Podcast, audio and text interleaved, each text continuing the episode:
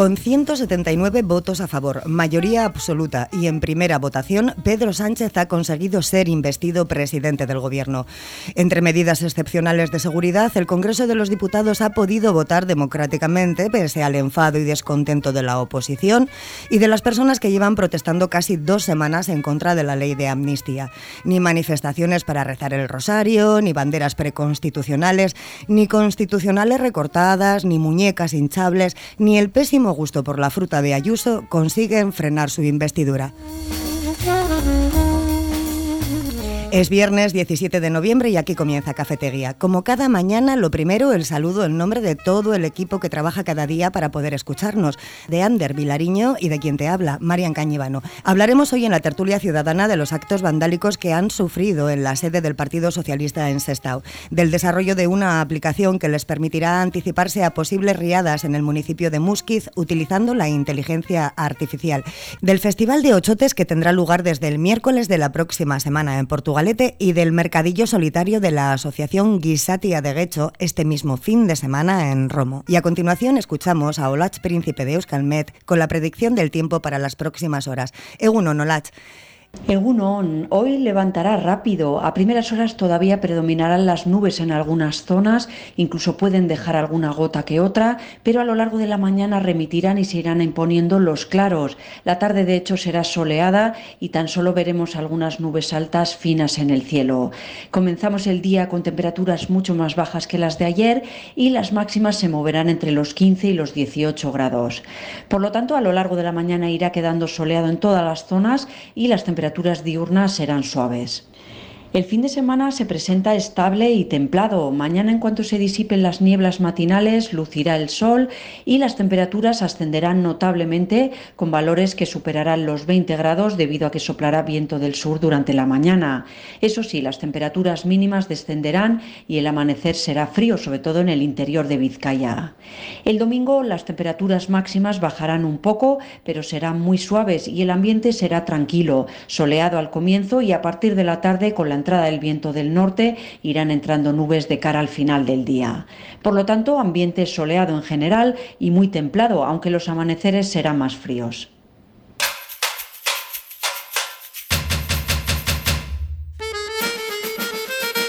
Niños, 14 niños.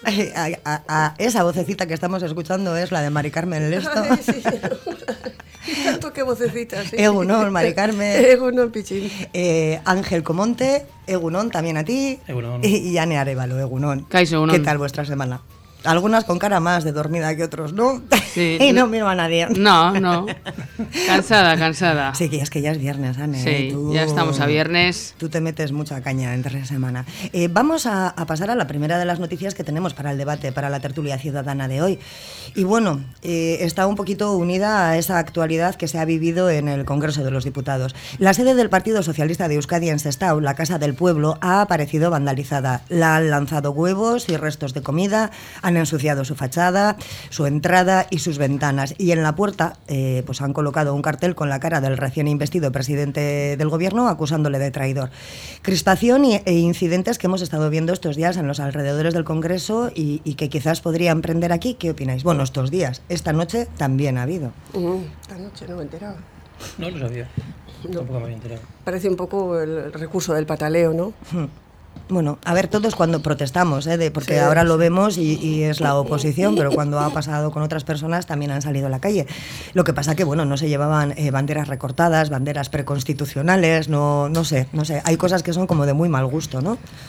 Sí. Sí hay límites. eh, lo de las banderas preconstitucionales, tal, yo creo que, que- que hay límites. Y hay formas y formas de protestar y de, y de mostrar el desacuerdo. Pero eh, que, al fin y al cabo es que la gente ve la televisión, ve lo que hacen en el Congreso, que no paran de insultarse de manera muy políticamente correcta, pero realmente se están faltando el respeto unos a otros, que es una vergüenza. Y dice la gente, pues ellos lo hacen y son los que mandan, ¿qué voy a hacer yo? Que no, que no justifica, yo no estoy para nada de acuerdo. Pero, pero que podrían empezar en el Congreso por empezar a debatir bien las cosas y a utilizar argumentos de peso en vez de insultos. Sí, que la fruta se la tomen de postre, ¿no? En vez de tomársela en la última fila, Es que- arriba del todo, que no me ve nadie, pero se me leen los labios, ¿no? Sí. Sí, no, a mí me recuerda una, una frase de Valle Inclán cuando decía que estaba viviendo una república de mesa camilla. y, y bueno, si repasas un poco a los de la generación del 98 como Baroja, Sí. pues el ambiente es muy guerra civilista, ¿no? Por todas partes. Es decir, todos están utilizando, eh, pues eso, las frases mm, de siempre eh, para atraer a sus propias masas. Y parece un grupo de hooligans en lo del Congreso, es verdad. O sea, Sí, es una vergüenza. Sí, sí, por lo menos sí, antes sí. había un poco más de nivel, no sé. de- Sí, no sí. digo que tiempos pasados fueron mejores, pero por ejemplo la Bordeta, a ver, tuvo ahí Hombre. aquello cuando, cuando dijo, vaya usted a la mierda y tal, pero, pero había criterio. Había Eh, criterio un y historiador del arte, el hombre, pues eso, cantautor y tal. Pero incluso cuando debatía había un argumento, pero es que aquí están todos, el uno que saca la impresora, el otro que dice que es un corrupto, el otro que tal, que yo mejor, eh, el otro se puede descojonar, el otro, un- al final es un circo ibérico, ¿no? Sí, Sí. sí, son actos violentos, no reivindicativos, a mí no me lo parecen. No sé. Y al final, si en el Congreso los argumentos que utilizan son, son esos, o sea, al final, si las herramientas que tienen en el Congreso, que es el lugar para debatir, para dialogar, es ese, la gente sale a la calle con la misma violencia. Claro, sacan huevos, sacan frutas, sacan todo lo que pillen, pero realmente, jo, parece que ya se nos había olvidado, ¿no? Eso de que apareciesen las sedes de los sí, partidos sí. políticos con pintadas. No sé, era como ya habíamos pasado un poquito capítulo y ahora de repente, o sea, vienen Bueno, cuatro pero y lo otra está vez. haciendo un sector, al final, o sea... Sí, cuatro y el tambor, aquí, entre comillas, cuatro y el tambor. O sea, la oposición derechista es al final o extremista.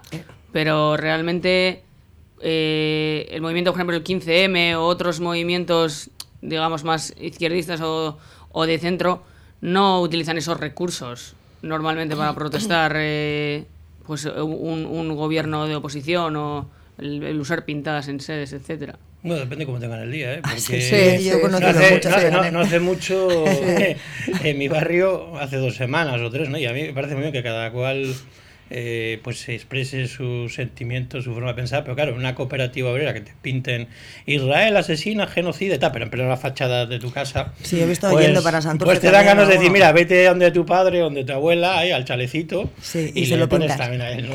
Sí, bueno, pero lo que quiero decir es que tampoco han se han reivindicado movimientos como lo que se ha intentado hacer esta semana. Vamos a rodear el Congreso, que es esto, Estados Unidos. Sí, No, no, sí, que a las sí. 10 de la noche sí. se va todo el mundo a casa, ¿eh? que hay que descansar. O sea, Sí, sí, se sí. nota diferencia. Que se nota para mañana. Hay que entre, izquierda, entre juventud de izquierda y juventud de derechas, ¿no? Sí, sí, sí, Las ocho horitas que no nos salga la arruga, ¿no? Ay, no sé. No sé, pero para mí ha sido tremendo. Ha habido veces que he quitado la tele, o sea, no lo podía soportar. El mal gusto, sobre todo, ¿no? Se debería prohibir en un, en un lugar como el Parlamento, se debería, no sé, debería estar de- decretado que el mal gusto estuviese prohibido. Pero es que el mal gusto es subjetivo. El mal gusto. Y lo que no, puedes prohibir nunca es la ins- manifestación. Los Claro. insultos son siempre de mal gusto. Joder, Bueno, es es una fa- eso es una falta de respeto. No hay por qué llegar hasta ahí. Di lo que tengas que decir, pero sin insultar, sin molestar. Y bueno, ha sido un espectáculo dramático, por, por llamarlo de alguna manera suave. Nos queda el fin de semana, ¿eh? que el fin de semana es cuando la gente descansa y cuando la lía. ¿eh? Parece que Sí, estás pero ya cogiendo no- fuerzas para noche de viernes y sábado. Sí, pero ya está ahí ya la declaración del presidente, ya que... Pero si antes también sabíamos que iba a estar, pero bueno, a ver, que la gente tiene derecho a protestar. Si que sí, no que sí, que sí, que es la primera que protestaba, sido Sí, yo sí, muchas veces. Pero vamos, que Pero- recortar, recortar una bandera de España cuando se supone que lo que estás defendiendo es España es así como un poco. Y estás acusando a la gente de dar un golpe de Estado. Sí, sí, sí. sí. es que es el mundo al revés, ¿no? sí, sí, yo, yo creo que tampoco hay un respeto por el 40% de abstención que hay en el país también, que se les olvida, ¿no? Sí, Igual también están hasta la... Hasta la Sí, hasta las cartolas. de- pues de, de que hay que... No, ahora según venía aquí, pues eso, ves eh, la, la tienda de prensa que ha cerrado. Eh, una que tenía pues eso de, de ropa íntima y tal también cerrada. Entonces esa realidad del día a día de un trabajador autónomo de cualquier de cualquier chaval que no tiene perspectivas de futuro y dice bueno estos están aquí ganando una pasta eh, tienen el menú del día a no sé qué precio Sí, y nosotros aquí todos los días zasca zasca y, y entonces al final lo que dice un poco Mari Carmen, ¿no? que, que creas tío. A mí me ha, preocupado mucho la deriva que está tomando todo, ¿no? Porque eh, yo vuelvo a insistir, relés a la gente de, de hace unos años y, uf, o sea, es que mm, estamos en la fase de tirar huevos unos y otros, pero hoy sí eh, les da a unos y otros por, por ponerse más machotes, Sí. porque esto es un rollo de testosterona. Sí, sí. No cabe duda. Y a mí eso me, me- me preocupa. Sí, están caldeados los, Sí. los Sí, ánimos. Eh, ¿Creéis que puede volver a pasar en alguna otra sede pues, de margen izquierda del Partido Socialista eh, estos ataques que han sufrido en Sestao o que han sido cuatro tontos que no tenían otra cosa que hacer y les sobraban huevos en la nevera? Espero que Eh, no. le sobraban en la nevera y le faltaban en otro sitio, pero Sí, bueno. sí. espero, es- espero que no, espero que Yo no. creo que es un poco todo lo que veamos también a nivel nacional. ¿eh? Si se van calmando los humos a, a nivel nacional y esas manifestaciones, esas concentraciones van bajando, yo creo que aquí también bajará. Que es lo que todos esperamos, que al final se vaya relajando, ya se ha votado en el Congreso, ha salido sí, eh, te Eso aguantas es. como otros nos comimos Eso a es, Rajoy. eso O sea, es, es lo que hay. Entonces, si se va calmando, yo creo a nivel nacional, aquí irá calmándose también, porque no es un mo- algo que haya nacido aquí. Entonces, Y menos en Sestao. Y, me- y- y ya va a tener seguimiento estos que van con las muñecas hinchables por aquí. Yo es que creo que yo no conozco a ninguno. yo creo que no. Bueno, tampoco te fíes de las apariencias. Es decir, porque es que hay un mito, ¿no? En torno a que parece que esto es una Icaria idílica. Eh, y si nos retrotraemos a la historia de, de la guerra y demás. Sí, no, no hablo de ideas políticas, Sí. Mm. ¿eh? Yo sé que hay gente que tiene esas ideas, pero vamos, que no salen a la calle con una muñeca hinchable Ah, no, no, eso acusando a las ministras y a las diputadas de ser Sí, la muñeca hinchable. o sea, Muy, muy cutre, sí. muy Sí, cutre. sí, Es que, es que- hace- efectivamente hace falta ser cutre. Yo es que hubiese ido con una aguja, me lo hubiese pasado bomba. O sea, pa, pa, pa, venga, picotazo. Ahí se ve el nivel que hay, eso medio, ¿no? Exactamente, exactamente. Es peor que el deluxe, vamos. Eh, uy, uy, por favor. Peor que el deluxe. Mira, lo han quitado ahora de antena, pues ahora. Igual es lo que pasa, que como no todos allá. Oye, pues vamos a ir con otra noticia que sí que tiene inteligencia. Aunque sea artificial, tiene más inteligencia que Sí, algunos de los sí, que- sí, por cierto. Sí, el Ayuntamiento de Musquiz ha adjudicado el desarrollo de una aplicación que les va a permitir anticiparse a las posibles riadas en el municipio utilizando precisamente eso, la inteligencia artificial. Van a poder tomar decisiones previas a la, a la crecida del río. Se espera que esté operativa en el plazo de un año. ¿Qué os parece? Parece como... Oh. uf, De entrada, todo lo que sea ayudar me parece espléndido y que se utilice la inteligencia artificial para estas cosas, formidable. Lo que ocurre es que, claro, solamente mm, sirve para prever.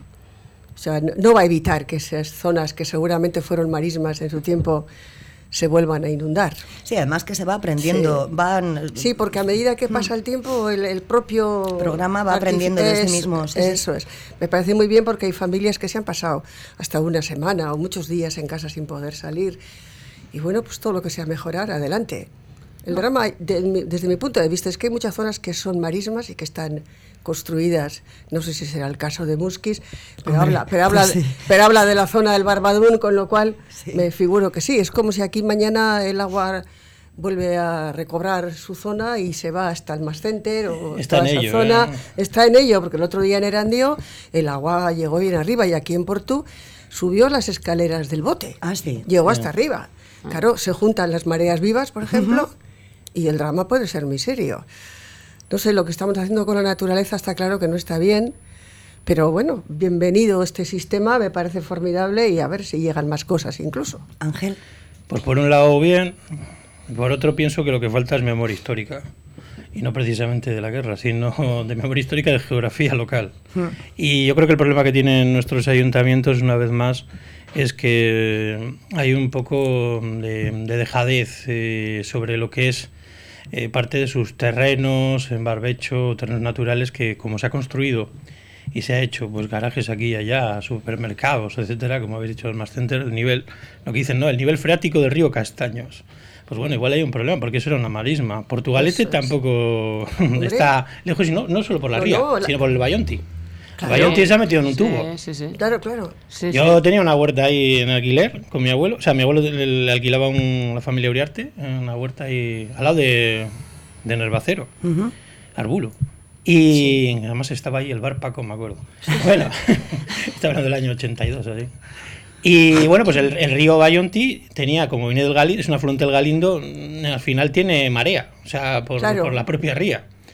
Eso al final, cuando se ha hecho todo el tema de Ugal de Vieta y demás, eh, se han metido tubos y tal. Y me recuerdo que en 2008, en junio de 2008, estuvimos en Portugalete casi 24 horas sin luz porque se había inundado la, la planta de Iberduero de atrás. Ah, sí. Sí, pues sí, sí, sí. sí, sí, que todo tiene... Entonces, el problema ya no es la inteligencia artificial, sino que tiene que haber unas políticas de previsión mayores, pues como el Gobelas en también las Sí, arenas, que sí, tienen serios sí. problemas. Y bueno, sería una manera también de que los chavales conocieran la geografía de, de los ríos y arroyos de, de, la zona. Sí, el otro día eh, estuve hablando yo con un crío que tenía examen de geografía e historia y me dijo que era lo más aburrido del mundo. Digo, ¿cómo va? va a ser aburrido? Sí, la geografía es fantástica y la historia no te digo. Bueno, la geografía igual un poco, pues, no sé, es como más mental, pero la historia, no Ve, sé. Depende Mira, cómo te la enseñan. Claro, claro sí, pues, pues a mí estaba suspendido, por cierto, 4,7, sí. que cuando a mí me encanta. sí. Mira, Ángel hablaba de, del Bayonti, pero es que el Bayonti es el límite de, de Portugal es nuestra frontera, si decir de alguna manera. Lo que pasa que está el pobre envenenado, ¿no? Habría que hacer una limpieza, pero, pero el Bayonti es de casa y hay, y hay gente que no sabe que fue un río.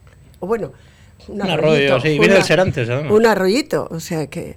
Y eso es geografía. Lo que pasa que a veces hay geografía que hay que aprender zapateando, hay que ir andando, hay que conocer. A mí me parece apasionante la geografía. Pues, eh, hombre, el tema, como comentaba Mari Carmen, la inteligencia artificial, eh, dices que solo sirve para prever, no, no para evitar. Bueno, pero lo, es mucho. lo que está claro, hombre, es un programa informático, quiero decir, eh, tampoco puedo hacer mucho más, pero lo que está claro es que lo que está construido está construido. Y las políticas de obra civil que ya hay proyectadas y firmadas no las vamos a poder cambiar. Dicho esto, los ríos, como decís, la naturaleza sigue estando ahí. Entonces, a mí me parece una herramienta muy útil que puede servir para prever con bastante antelación, además. Y cuantos más datos obtenga, como habéis dicho, más va a ir aprendiendo, mejor va a ser esa previsión. Y ahí sí se pueden hacer mejoras para que, para que no lleguemos sí. al punto de estar 24 horas sin luz, etcétera. Entonces, evidentemente es una herramienta muy útil. El debate es si es una herramienta tan útil como para pagar 14.000 o casi sí. 15.000 euros, sí, sí, que es lo que le cuesta al ayuntamiento, para que vete tú a saber si en las primeras pruebas en las que hagan realmente da una previsión correcta, porque claro, si es una inteligencia artificial que está aprendiendo poco a poco, ¿cuánto error o cuánto margen de error tiene al inicio? Entonces, ese es el debate para mí, si vale verdaderamente 15.000 euros. Estamos empezando a aplicar la inteligencia artificial en cosas que son de pura lógica. Si había una marisma, pues lógicamente el agua va a volver. O sea, sea... No, pero no es, no es, tan, no es tan lógico. No. no una amiga mía trabaja en, en redes de, de, abastecimiento y saneamiento de, de agua. Uh -huh. Y, y, es bastante complejo. Ellos trabajan con un programa que no tiene inteligencia artificial, o sea, lo, lo hacen ellos. Al final yo creo que lo, la previsión que van a obtener es bastante parecida a lo que he entendido, ¿eh? Sí. Bastante parecida, con la diferencia de que ellos lo monitorizan eh, los propios ingenieros y aquí te lo hace directamente la inteligencia, sí, el programa. Es. Eh, pero es bastante complejo porque tienen en cuenta el agua de toda la cuenca de la zona. O sea, no solo la sí. marisma de un río o si hay una ría o una regata tienen en cuenta también las lluvias pluviales sí, sí, eh, que caen de los, edificios, de los edificios porque van bajando, pero bajan con una temporalización, es decir, un tiempo X. Todo lo que entra a la red de, de pluviales lo tienen en cuenta y, por supuesto, todo las lo de saneamiento de, de, las casas. Y todo eso lo, lo informatizan, lo meten a, a un ordenador y, y registran cómo se va a ir moviendo el agua y pueden llegar a concluir eh, por, dónde, por dónde va a salir, qué alcantarillas, vamos a decir, así para que nos entendamos un poco todos, o qué puntos o qué colectores son los que van a colapsar y, y por dónde se van a producir las inundaciones. Entonces, y por supuesto, por qué. Uh -huh. Entonces, es, es, una manera de, de, buscar soluciones muy concretas y económicas. Sí. Y además pueden llegar a simular si la crecida de una marea del mar, por ejemplo, puede sí, llevarse cierta contaminación eh, monte arriba, por ejemplo. Sí, entonces, eso es, es, no, es, jo, no, es, no es tan obvio porque entran muchos, muchos factores en juego. Hombre, y la época de mareas vivas también. Claro, claro. Sí. De todas maneras, parece ser que ya se ha aplicado en Munguía. No sé si habrá resultados, pero bueno, que, que Musquis no es el único sitio que lo quiere implantar. Ángel. Yo utilizaría, soy un, como los viejos rockeros, un clásico, aparte de, de la inteligencia artificial, que me hace muy bien. Como yo estoy un poco de Santa Tecla hasta... Utilizaría también, pues eso, los clásicos. Y igual, utilizando también las fuentes literarias, podríamos saber qué arroyos, qué, qué zonas son inundables no inundables, ¿no? Y no hay que irse muy lejos. Tenemos novelas como Paz en la guerra de Unamuno, que habla de esas marismas, que habla de los conflictos como en las guerras carlistas, en El intruso de Blasco Ibáñez te habla. Sí, y sí, principalmente porque igual un día está un chaval y dice, ah, mira ahora la huerta ecológica, eso que está tan de moda ahora, Sí, ¿no? sí. Y que yo me acuerdo que cuando tenías huerta te miraban con cara mala, así que este es un ocupa y tal. Bueno, pues ahora es la huerta ecológica, ¿no? Y está uno ahí en Gallarta, ahí plantando unas lechugas y tal, y de repente que se, la lechuga desaparece, ¿no? Y claro, dice, ay, nadie me ha explicado que aquí había unas minas debajo, unas vetas y tal. yo pensaba que se la habían robado. también, también, ¿no? Pero quiero decir que, que a veces eh, también la- la- el, el positivismo, el cientifismo, ¿no? Muchas veces, eh, si no utiliza los recursos humanistas, puede llegar a que nos hagan unos cálculos netamente matemáticos y físicos que se olviden y odien ciertas cosas. Entonces, yo creo que mezclarlo estaría bien. Claro que sí. Menudo trabajo, ¿eh? Ah, pero mira, Bueno, sí, una manera, ¿no? De, Sí, sí, menudo trabajo, madre de mía. darle fuerza. Tanto que vamos a hacer la ruta del tal y del cual. Pues mira, ¿no? Es que ese es el debate de la inteligencia artificial, al final. Si vamos a seguir pensando nosotros o vamos a dejar que piensen por nosotros. O sea, ese, ese- ese es el debate final. Pues de- ya sabes lo que ocurrió en el siglo XVIII, un tal luz, ¿no? Con las máquinas, ¿no? Decía, si la máquina nos va a quitar todo el trabajo, pues igual la máquina nos sobra. No, no estoy diciendo que sea eso, pero si al final parece esto lo de mm, la película esta de Schwarzenegger, el Terminator. Terminator, la Sí. de las máquinas. Sí, la verdad es que yo a mí no me hace mucha gracia, ¿eh? Yo me resisto hasta la romba, que digo... Sí, que al final la radio, imagínate. Limpiando tú mi casa por mí, que no te dan No, permiso. yo, yo creo que no, yo creo que se pueden combinar ambas cosas. Hay, mu- hay mucha campaña ahora, eh, sobre todo con la inteligencia artificial, para quitar ese miedo. Para decir, vale, aprenden, pero no van a llegar a pensar como nosotros ni por nosotros. Ahora no, pero llevan una velocidad, Ane, que para alcanzar ciertas mentes no hace falta mucho, ¿eh? O sea, igual ya hasta las han alcanzado. o Bueno, sea, pero- pero si eso es un llegan- problema que ya han subido el primer escalón. Pero si llegan es porque los humanos los, eh, lo estamos programando, lo Claro, estamos claro. haciendo, ¿no? O porque no llegamos, Sí, lo que hace falta es que no se nos olvide pensar de vez en cuando. Eso es. Que no lo dejemos todo a que lo hagan las máquinas y yo creo que en ese sentido no vamos a ser tan torpes, No, estoy el, convencida. el avance No, no, no tecnológico yo. no se puede frenar. Yo que no, yo también estoy no. de acuerdo. O sea, a mí no me molesta. En medicina se ha visto que, que es que es muy, muy útil, etcétera, etcétera. O sea, en- por, por no poner más ejemplos, pero que Sí, también la bomba de hidrógeno está bien. Sí, y la bomba atómica, está- atómica está claro, sí, sí. Hay que decir que, que si nos vamos a buscar El en la problema es ciencia, el ojo uso. con el, Sí. con el debate de la ética y la deontología en torno a lo que es el positivismo. Bueno, no podemos, no podemos frenar, o sea, el desarrollo, eso está clarísimo. Pero además, eh, Ángel, tú sabrás, alguien decía que la tercera o la cuarta guerra mundial, pues utilizaríamos palos y piedras, Sí, ¿no? sí. Pues bueno, no nos nos- pongamos ahí. no, nosotros ni palos, ni piedras, ni muñecas hinchables tampoco, ¿eh? Lo único que vamos a hacer es una pequeña pausa y enseguida volvemos. Si quieres comer cocina tradicional mexicana, pero de verdad, Cantina Mexicana Las Marías, en Portugalete. Para disfrutar de la auténtica cocina mexicana, todo casero. Cantina Mexicana Las Marías, en General Castaños 8 con terraza en la Plaza de la Ranche. Y en Baracaldo, Plaza Europa 2. Cantina Mexicana Las Marías. Llámanos y te lo llevamos a casa. Para Portugalete 946-523-694. Y para Baracaldo 944-348-655. Cantina Mexicana Las Marías, en Portugalete y Baracaldo. Para disfrutar de la auténtica cocina mexicana. Peluquería L'Equipe, cortes clásicos y modernos con los mejores barberos para pigmentaciones de barba y oferta diaria para jubilados. En estética, uñas tradicional, semipermanente, acrílicos, gel y press-on. Y además pedicura spa con depilación facial y corporal y laminados de cejas. Peluquería L'Equipe, martes ofertas en tinte, cortar y peinar. Miércoles mechas, cortar y peinar. Alisados duraderos de queratina, balayage y baby life. Peluquería L'Equipe. Pide tu cita en la calle Guipúzcoa 11 Portugalete o en el 946 550 516.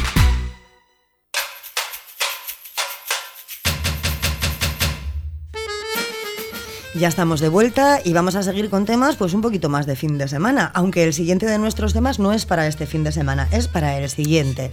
Portugalete acoge desde el próximo miércoles 22 hasta el sábado 25 de noviembre el vigésimo cuarto Festival Internacional de Ochotes de Portugalete, que tendrá lugar en el Centro Cultural de Santa Clara. Este festival es el único de agrupaciones eh, de este peculiar género musical. Mari Carmen, empezamos por ti. Pues que me encanta que vuelvan los ochotes, que me hace muchísima ilusión, pero me, me gustaría más que estuviese aquí alguno de los miembros del Ochote de Portu, porque últimamente no los veo. Nosotros tenemos a Joseba Gocho en el miércoles. Pues pregúntale, pregúntale a ver, porque yo creo que están no sé si recuperándose o volviendo a rearmarse, no sé cómo, cuál ha sido desafortunada la expresión, pero los echo mucho de menos. Mucho de menos han sido, y, creo que lo son todavía, muy grandes. Y entonces aquí me falta, me falta el Danotbat. ¿eh? lo siento mucho que te lo cuenten, que te diga Joseba Gocho no, eh, o el hijo de José María Angulo, que te cuente, el marido de Coro, que te cuente a ver qué, qué ha pasado con el ochote del Danotbat, porque hay mucha, mucha gente en este pueblo que los echamos de menos. Y por lo que se refiere al programa, pues me parece genial. Fíjate, los ochotes son grupos que cantan sin ningún instrumento, cantan a capela, y eso ya es una maravilla, aunque en Porto ya tenemos otros 11 coros, ¿eh? no es por presumir. ¿eh? Somos cantarines, cantarines. La monda, la monda. Bueno, algunos cantan y otros, hacemos el abejorro, pero, pero, pero bueno, la cuestión es intentarlo, ¿no? No ríais que si no hay abejorros, las sopranos no lucen. Claro, hay que ponerlo graves, está claro. Tiene, que ser claro. ¿eh? Entonces me encantan nada menos que siete grupos, y algunos de nivel internacional. Y lo que más, eh, bueno, me han gustado todos, pero me hace mucha ilusión que el último día haya una calejira, fíjate, con, con por ejemplo, con un grupo de segovianos con un grupo extranjero que se llama Vocal Group y con otro que se llama Chiplichapla. ¿Te imaginas de categoría que vayamos a tomar un blanquito por ahí abajo y que por todo el casco viejo estén cantando estos tres ochotes? Esto tiene que ser... Qué gozada, ¿eh? De gozada. Qué gozada. Una pena que no vayan por todos los barrios del pueblo, que no podrán llegar, pero, pero me parece muy bueno. Por ejemplo. Ángel. Hubo una época que iban a los barrios también. Sí, sí. pues habrá que recuperar, ¿eh? Sí, en el año 89. ¿Qué memoria tienes? Estando directora Presen González en Roberto Medina, pues estuvimos a los ochote. Además me acuerdo que uno era compañero de la escuela de mi padre, sí. tal John, me parece. Y sí conozco también a Angulo.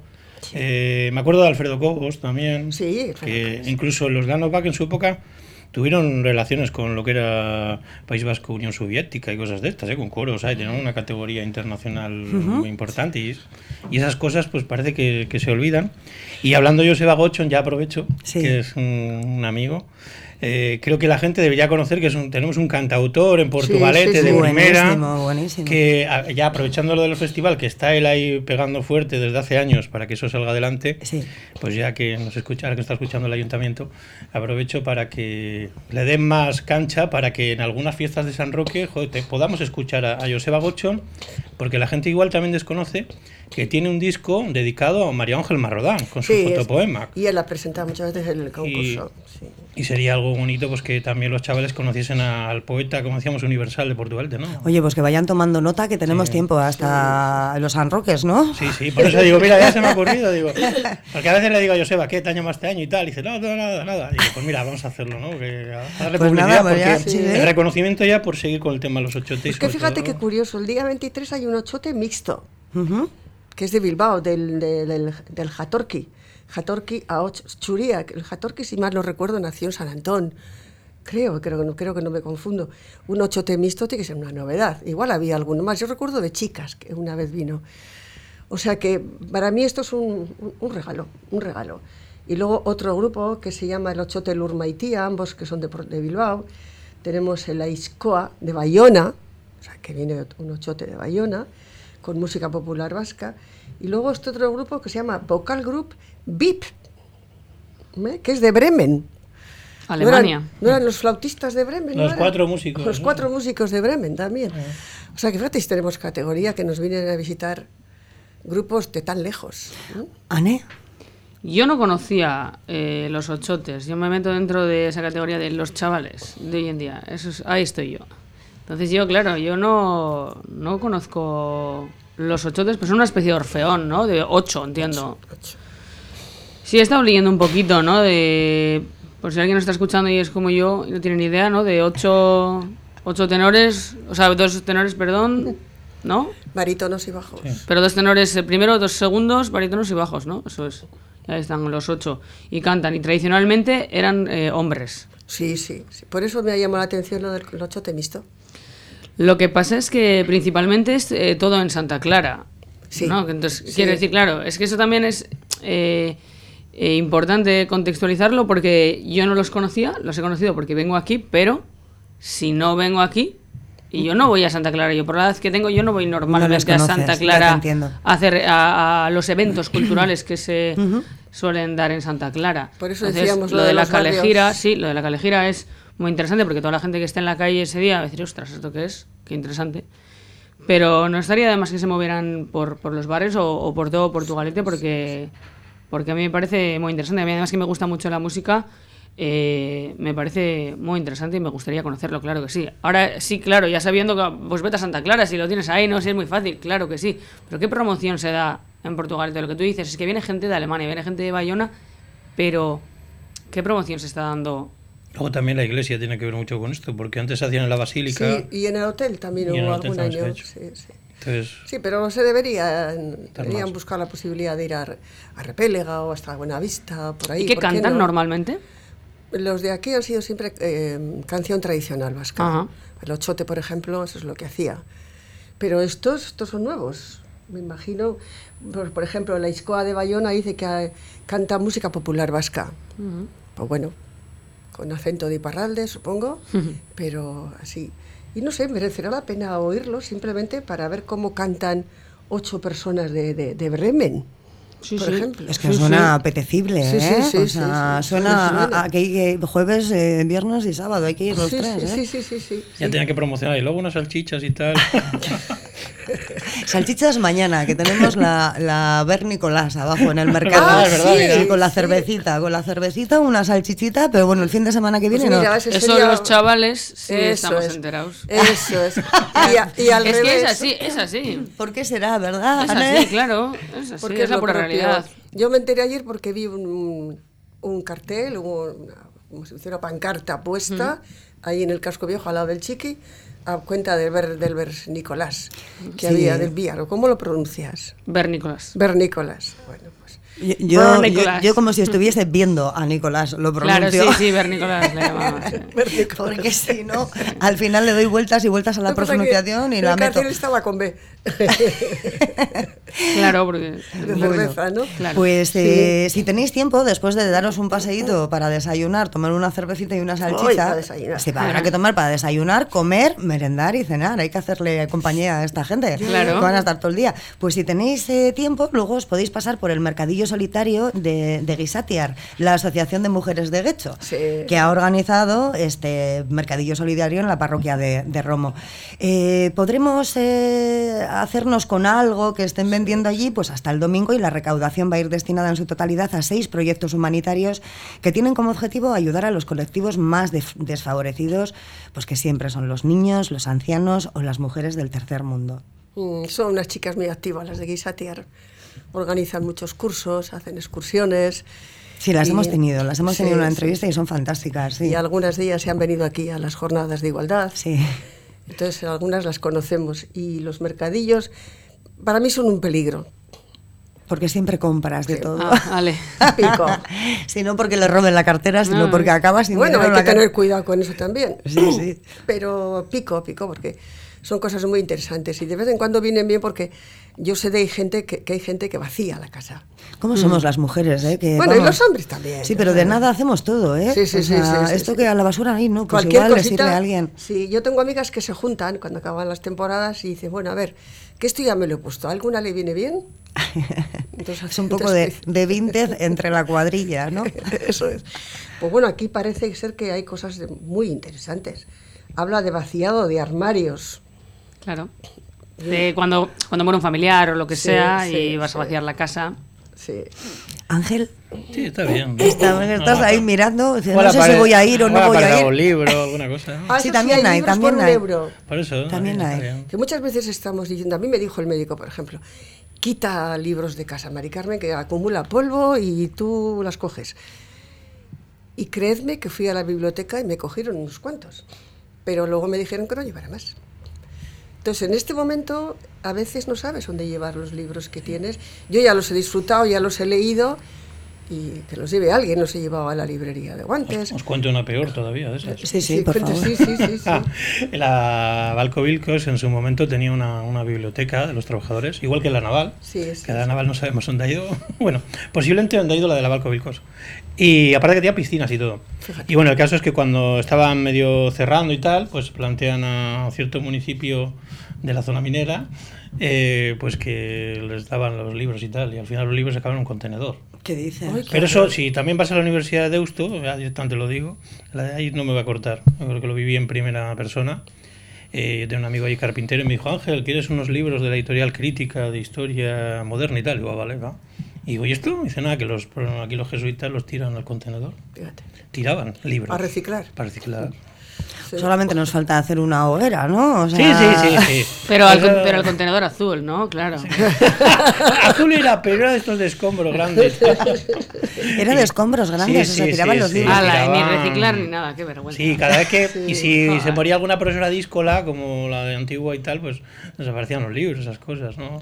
O sea que eso, eso del nombre eh, de la rosa. Eso está te iba a ahí. decir, el nombre de la rosa, o sea, pero sin tinta mágica. Entonces es una pena, es una pena que, que no funcionen esas cosas. Pero por ejemplo, recuerdo que en Sestao en su momento, en la biblioteca hace años, Sí. también porque había algunos historiadores por allí trabajando, eh, es cierto que la gente llevaba libros y los ponían además en la entrada.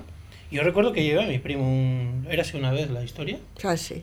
los 20 volúmenes. Y dice, llévatelos. ¿vale? ¿Qué dice? Sí, sí, sí. Pues eso son pequeñas joyas que la gente tira a la basura y es no una sé. pena el poco valor que se le da. Claro, en un mercadillo de estos, pues quizás se les puede dar una segunda Eso vida. es. Sí, sí, eso es lo que parece. De momento ya han recogido 2.000 euros Ah. y esperan recoger como mínimo los 7.500 del año pasado. Ojo, pues 7.500 en un mercadillo ya son Sí, euros, sí. ¿eh? A Sí, un sí, euro sí, son sí. 7.500 personas Fíjate, que pican. Por ejemplo, hay cosas tan, tan bonitas, a mí me resultan muy, muy bonitas, por lo menos eh, telas africanas que la propia, las propias chicas de allí, el Senegal, las han teñido y las han traído e incluso han elaborado algunas prendas para poderlas vender. A mí me parece muy bien, yo tengo unas cuantas telas de estas y ¿sabes lo que hice en una ocasión? Tulipas para lámparas. Qué- Me han quedado preciosas. Eres un artista. No, no, yo no las hice, que soy una manazas. Pero mandé, mandé, Sí, a, hacer, mandé a hacerlas. No sabéis qué bonitas quedan. Es que son telas súper coloridas. Muy bonitas. Y mi hija se hizo un vestido precioso. O sea que. Más que el tinte no es industrial, entonces el color queda diferente. Efectivamente, Es- es- efectivamente. Y O aparte que, luego, pues bueno, todos los beneficios van, van a- destinados a ayudar a... Sí, por ejemplo, para que a las niñas no las casen con 15 años o antes. ¿eh? Que tengan una forma de vivir independientemente y que no las tengan, pues eso, que, que obligar a casarse. Por lo tanto, Sí. el, el objetivo es bueno. Van a diferentes proyectos. Sí, sí. Pero aquí yo cuando, cuando estuve leyendo me planteaba, la polémica es eh, todos los testimonios de la gente a la que le han preguntado y tal, dice, joder, es que está súper bien, porque vas y encuentras chollos, gangas, y además súper baratas, entonces claro, guau, qué chollo, ¿no? Y además, es que además, eh, como el aliciente es, ese dinero va para una causa benéfica, entonces yo eh, me gasto ese dinero tranquila. Pero si hubiera un mercadillo igual, con las mismas gangas, pero ese dinero ya no va para causas benéficas, ese dinero ya va para quien haya montado el mercadillo. El mer- sí. La gente gastaría o compraría, vería tanto ese chollo, diría, ¿para qué me comprar esa chaqueta usada si me la puedo comprar nueva? Ya, ya te entiendo. Pues Sí, no sí, lo sé, ¿qué opináis? Es una muy buena pregunta. Porque esto pasa un, pasa un montón de veces. eh, o sea, nos pasa muchísimo. Eh, está ahora, por ejemplo, el back market y todo esto de Sí. la tecnología. ¿Yo para qué voy a comprar un móvil reacondicionado? Yo lo quiero nuevo, yo lo quiero todo nuevo. Es mi dinero, entonces quiero las cosas nuevas. Y solo nos compramos cosas usadas, bueno, usadas, a ver, reutilizadas, dándoles una segunda vida, si sabemos que además ese dinero va a servir para algo. ¿Cómo decir? O sea, no, no realmente porque yo realmente estoy sintiendo que sea una ganga. A ver, conozco gente que sí que lo hace, pero poca. No porque yo esté sintiendo que realmente es un chollo para mí, sino porque digo, voy a hacer algo social, Sí. voy a ayudar a alguien. Y me siento bien con mi conciencia, Exacto. ¿no? Sí, sí, sí, te entiendo. Entiendo, sí, sí, Pues- puede pasar, pero de todo tiene que haber. Hombre, claro, claro que hay de todo, ¿no? Pero eh, me parece una reflexión muy curiosa que cada uno deberíamos hacer. ¿Y por qué vamos? Que evidentemente yo fomento este tipo de actividades, sí, lo sí. hemos hecho muchísimo también en el grupo Tiempo Libre, o sea, eh, y son muy útiles y además verdaderamente que los precios sean económicos fomenta muchísimo que la gente venga y todo ese dinero es que está mucho mejor en este tipo de, de actividades o de ONGs, asociaciones, etcétera, que, que en otros sitios, ¿no? En grandes empresas, etcétera. Pero, pero es una reflexión que cada uno debería hacer y de esa manera yo creo que sería una compra más responsable. Y entonces también dirías, eh, este año ha habido mercadillo, pero el año que viene no hay, pero yo que me gasté 20 euros en el mercadillo, voy a coger esos mismos 20 euros, igual pues los voy a donar aquí o los voy a donar Pues allá, porque este año, por el problema que sea, no se ha podido organizar este mercadillo. Entonces, pues bueno, no pasa nada. Y no me escudo en, ay, no ha habido mercadillo, pues mira, no me gasto 20 euros ya, pero es que ¿para qué te los estás gastando? Claro. Porque Qué es un buena- chollo. Qué buena pregunta. Sí, ¿eh? sí, Porque sí, si, sí, si hay un chollo, es que hay chollos en muchos sitios. Sí, ahí tienes las ecomendas, por ejemplo. Ángel, ¿qué opinas?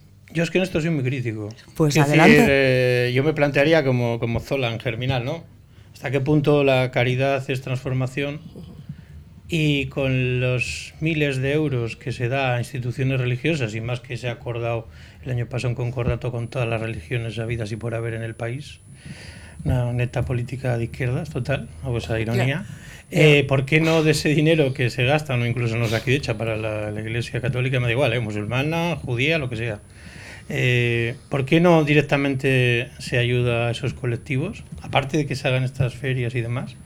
Porque me parece que queda eso también un poco en la anécdota, ¿no? O sea, que está muy bien, nos ayudamos, pero ¿hasta qué punto se, se ayuda? Si realmente esa institución podría hacer más cosas, ¿no? con el patrimonio urbano que tiene, inmobiliario, que no pagan el IBI, Sí, sí. etcétera, etcétera, etcétera. Sí, bueno, pero lo estamos focalizando ya en la iglesia o instituciones Pero en religiosas. este caso no es.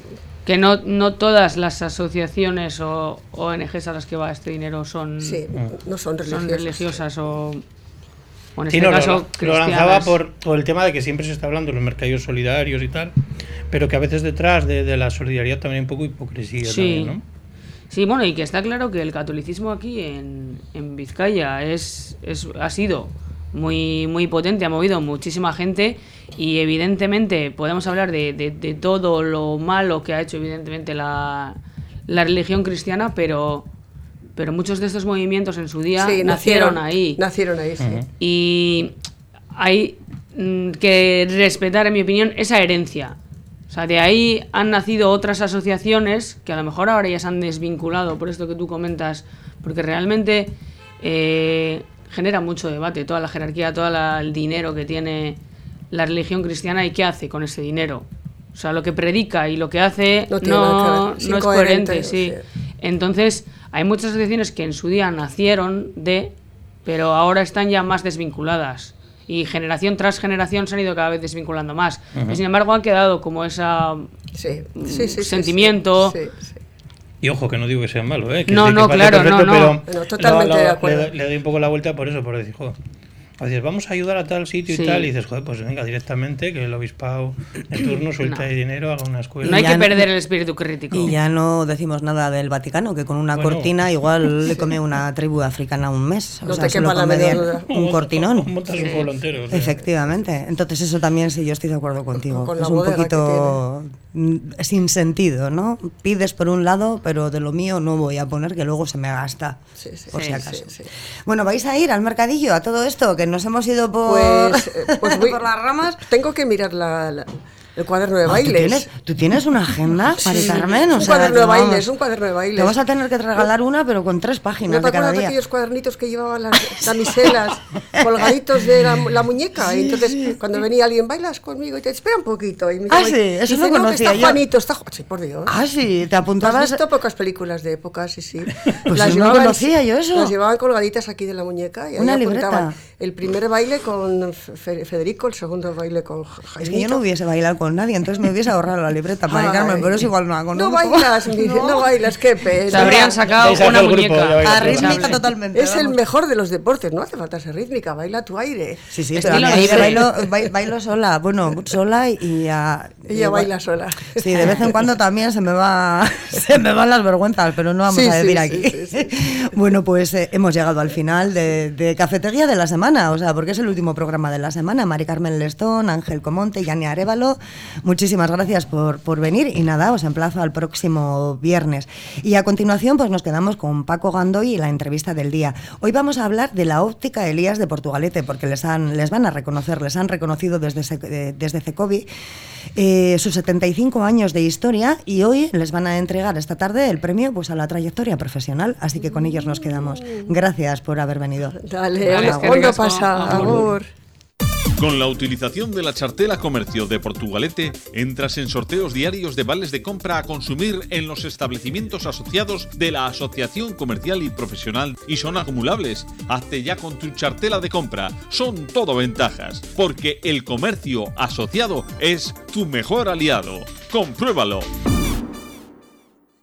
En Ortuella Talleres El Gallo, especialistas en medición de humos, sistemas antipolución y frenómetro para la ITV disponen del software de diagnóstico más avanzado del mercado y todo el mantenimiento y reparación de tu vehículo se lo toman muy en serio. Talleres El Gallo, en el Polígono Granada, Pabellón 10, Ortuella. Teléfono 946353711. Recuerda, si al volante no quieres un payo, Talleres El Gallo, de la red Taller 21. Aramburuzabala Consulting en Portugalete Experiencia demostrada en asesorar a pequeñas y medianas empresas. Si eres autónomo, son especialistas en tu negocio y conocen las diferentes formas de ayudas y beneficios fiscales. Aramburuzabala Consulting, en la Plaza del Cristo número 1, para seguir avanzando juntos. Videsmar en Portugalete, además de ser un centro terapéutico de psicología y logopedia, concertado con la Diputación Foral de Vizcaya, dispone de espacios para actividades a lo largo de todo el año. Yoga y relajación, mindfulness, pintura creativa, autoestima y collage, postura, manualidades, reciclaje, bisutería o talleres para la mejora de la capacidad de comunicación social o la escuela para padres con niños o adolescentes, donde cada mes se tratan temas relacionados con su educación. Videsmar es un centro multidisciplinar que mejorará tu vida y la de los tuyos. Están en Valentín de Barriochoa número 2 bajo en Portugalete o en videsmar.com. Videsmar, terapia global. Hace 75 años, ni más ni menos, la familia Elías, a la veces, se instala en Portugalete. Primero, eh, Esteban Elías en el año 1943 y después Ángel Elías Romero, que se convierte en el primer óptico que se estableció en la villa. Y lo hizo en el número 26 de la calle en medio, con el nombre comercial Óptica, Joyería, Relojería y Artículos de Fotografía Elías. Y desde allí hasta hoy, a través de una saga familiar de ópticos que han ido acuñando y prestigiando el nombre de Óptica Elías. Lo que para los portugalujos es simplemente Elías, que es decirlo todo. Esta tarde jueves reciben un merecidísimo premio, o mejor, un merecidísimo reconocimiento a la trayectoria profesional y transmisión empresarial en la Gala de Premios al Comercio 2023 que organiza CECOBI, que es la Conferencia Empresarial de Comercio de Vizcaya. Será en el Palacio Euskalduna. Está con nosotros John Elías, miembro de una enorme saga. Buenos días, John. Buenos días. Una trayectoria de 75 años no se cuenta en, este escaso minuto que yo he empleado, ¿no? Sí, han pasado muchas cosas en estos 75 años, eh, por suerte la mayoría buenas y, bueno, pues con ilusión lo, lo, estamos llevando ahora mi hermano Miquel y yo y con una responsabilidad de, de toda esa trayectoria atrás pero, pero tenemos la suerte de, todo lo que hemos heredado y, nada, a, trabajar lo que es lo que, lo que toca. Muchos de los oyentes que nos están escuchando todavía tendrán en, la memoria aquel, aquel primer establecimiento, bueno, y hasta mm, más probablemente el segundo, ¿no? en la calle en el medio. ¿Qué, ¿Qué, ha pasado durante todo este tiempo? ¿Cómo, cómo, cómo ha progresado la, la, técnica y los medios desde, desde esos 75 años hasta aquí? Pues nosotros siempre intentamos estar en la vanguardia y a la última en todo, ¿no? que es una de las razones yo creo por la que eh, llevamos tanta trayectoria. Eh, pues desde, como has comentado, cuando se abrieron los primeros establecimientos, que se vendía un poco de todo, había cabida para distintos sectores o familias de producto, etcétera. Eh, ahora pues sí que nos dedicamos a, la visión y a la audiología pero eh, por ejemplo les sorprende mucho el, tema de las lentes de contacto, que duermas con ellas y te levantes y sin ninguna corrección eh, veas perfectamente, es una cosa que sorprende mucho. O, el control de la miopía, que les pones unas lentes de contacto a los niños y hace que, que, frene el crecimiento de, esa miopía y no, no llega a ser... Eh, lo que hubiera podido llegar a ser con los problemas patológicos que tiene un ojo tan miope en, la edad adulta. Entonces, eh, todas esas serie de cosas que van saliendo, pues son impresionantes. Eso en, óptica, en audiología también, pues eh, los audífonos que tenemos ahora que se conectan a, todos los medios tecnológicos. Eh, si, por ejemplo, utilizan distintas personas de casa audífono, pueden estar conectados a un aparatito que está enchufado a la tele y cada uno está recibiendo su corrección de del sonido de la tele adecuada y una persona que no necesita una tercera persona, pues estar oyéndolo al, volumen normal, eh, escuchar música, las llamadas son como los, los audífonos ahora son como los los AirPods estos que, te puedes hablar eh, con ellos con, manos libres, eh, están escuchando música, te entra la llamada, se va, a ver, para, ciertas personas mayores, pues esto, esto eh, no lo utilizan, ¿no? Pero, pero bueno, que, esos son ejemplos de, de cómo va evolucionando todo. Hombre, eh, el otro día tenía la oportunidad de, charlar con, con Tuaita Iñaki, Iñaki Elías, y me contaba cómo él fue uno de los precursores precisamente del tema de las lentillas, ¿no? Cuando cuando todavía algunas de ellas había que hervirlas y todas aquellas cuestiones eh, tan complicadas. Y hoy hemos dado un paso de gigante. Con un establecimiento de carácter familiar, con un establecimiento de carácter local, ¿por qué no? Porque aunque tengáis eh, tiendas en, en Santurci, en Sestao y, en Portugalete, por supuesto, mm, pero estar a la altura de, la tecnología, mm, bueno, yo supongo que tiene que tener, eh, bueno, su, su cosa, ¿no? Sí, bueno, tenemos en, en Baracaldo también. Es verdad. Sí, tenemos en Portugalete dos, luego Baracaldo, Sestao y, y Santurci. Eh, sí, pues bueno, eh, estar a la altura de la tecnología te supone, pues, eh, para empezar, estar informado, asistir a cursos, recibir a representantes, saber un poco lo que funciona, contrastarlo y, luego, pues, querer invertir en ello, lógicamente porque, porque toda la, tecnología cuando sale supone su inversión. Pero, pero bueno, eh, pensamos que si queremos eh, seguir siendo punteros en, nuestro sector, con todas las grandes multinacionales que vienen, etcétera, eh, no podemos prescindir de esta, de esta última tecnología. Porque además la gente supongo que la exigirá, porque eh, la oye, lo escucha en otros sitios y vendrá con esas cosas al mostrador del establecimiento, ¿no? Sí, sí, una vez ya que está implantada, sí. Eh, nosotros intentamos eh, ser pioneros, entonces, como se suele decir, ¿no? El que da primero da dos veces, pues intentamos eh, presentarla aquí pues antes que igual en otras capitales, ¿no? Y entonces pues eh, en ese aspecto, aunque eh, estemos aquí en la villa, pues yo creo que en cuanto a servicio de, visión y audición, por nuestra parte, los ciudadanos de Portugalete se pueden sentir tranquilos en eso. Seguro, seguro. Y mm, una saga, una saga familiar, como hemos dicho, que mm, que tiene continuidad, entiendo, porque, bueno, ¿qué va a pasar con, con, el futurible de, permíteme la denominación simple, de óptica Elías, ¿no? Porque al final casi las conocemos desde hace muchos años así. Em, ¿Cómo, cómo se proyecta el futuro? Porque supongo que en eso también tenéis que estar pensando. Eh, me estás preguntando, a ver, de una próxima generación. Eso es. Sí. Pues bueno, a ver, eh, Iñaki tiene cinco nietos, ¿no? Dos por parte de Miquel y tres por mi parte. Y esperemos que alguien tenga las ganas suficientes y para seguir continuando con ello. Y si no, pues bueno, pues eh, habrá que pensar la fórmula para que Elías siga avanzando. Yo creo que espero y sería bonito que, que alguno de ellos continuase con, con la tradición familiar. Seguro, seguro. Bueno, y esta tarde, mm, entrega de premios, eh, entrega de ese premio a la trayectoria de, un comercio, de un comercio, mm, como decimos, local, pero con una tradición familiar enorme. Bueno, ya tocaba, ¿no? Un reconocimiento así, porque, hombre, parece que no, pero al fin y al cabo que a uno le reconozcan una cosa así no está mal.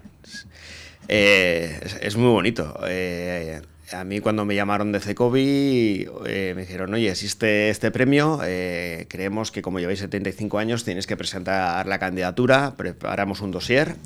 Eh, yo creo que quedó muy completo el dossier con todo lo que teníamos que, contar. Eh, mezclamos ahí un poco de, cosas objetivas de información y de cosas un poco de, eh, de historia de estas anécdotas bonitas y tal. Y, y, yo creo que, que, quedó bien y cuando nos llamaron que finalmente éramos los elegidos para, para optar a ese premio especial a, a, la trayectoria a la trayectoria profesional pues pues fue una inmensa alegría y hoy pues bueno ahí saldremos a, ahí al escenario de los Calduna a recogerlo con, con, muchísima ilusión. ¿Cuántos Elías va a haber en, ese, en esa gala? Unos cuantos, ¿no? Pues vamos a ir ocho personas.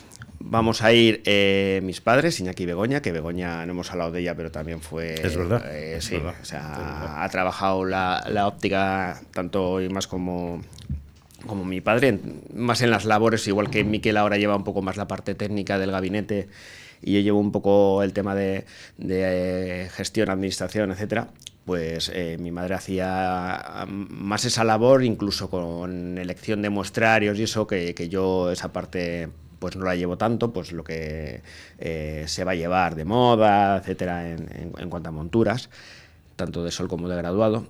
Eh, Begoña también tiene mucha labor en eso. Entonces eh, irán mis padres, irá Miquel con su mujer, con Mar, que también trabaja en la, óptica, en la óptica, es optometrista, se conocieron en la facultad y es optometrista y contactólogo. Y luego me acompañará mi mujer también a mí, que no, está, no trabaja con nosotros, pero bueno, lo vive en casa. Y luego dos, eh, dos empleados, pues que uno se ha jubilado hace unos pocos años, ha, estado con nosotros trabajando más de 40 años, y otra compañera optometrista que pues también pues lleva cerca de, de 20 y pico años con, con, nosotros y nos van a acompañar. Bueno, va a ser una fiesta, supongo que para vosotros también, porque ese tipo de, de reconocimientos, pues a uno, eh, bueno, no sé si os darán una estatuilla o una cosa por el estilo, ¿no? Pero yo creo que hay que presumir en todos los establecimientos y en todas las tiendas de un premio como ese, porque además está otorgado por, por un jurado exigente. Eh, pues la verdad es que a eso no te puedo responder si ha sido muy exigente o no el, el, jurado, pero, pero bueno, yo creo que merecimientos hemos tenido. Viendo sus nombres, desde luego que sí. Vale. viendo sus nombres, el jurado es, el jurado es exigente. Vale. Eh, y luego sí, yo, yo, creo que nos eh, darán algo para y habrá que exponerlo, lo que comentas, Paco. Bueno, pues lo importante es que mm, haya más generaciones de, de, Elías que, que vayan que vayan surcando los años y, la imagen corporativa y la, trayectoria profesional eh, de la familia. Y estoy seguro que muchos de los portugalujos, baracaldeses, estatarras, santucharras, van a seguir confiando en vuestros establecimientos porque mm, hay ahí detrás gente que sabe de esto y gente que, asesora bien. Además lo digo con conocimiento de causa. Eh, John, muchísimas gracias. Estaremos en contacto y y que los paséis fenomenal esta tarde. Muchas gracias, Paco. Se intentará. Gracias.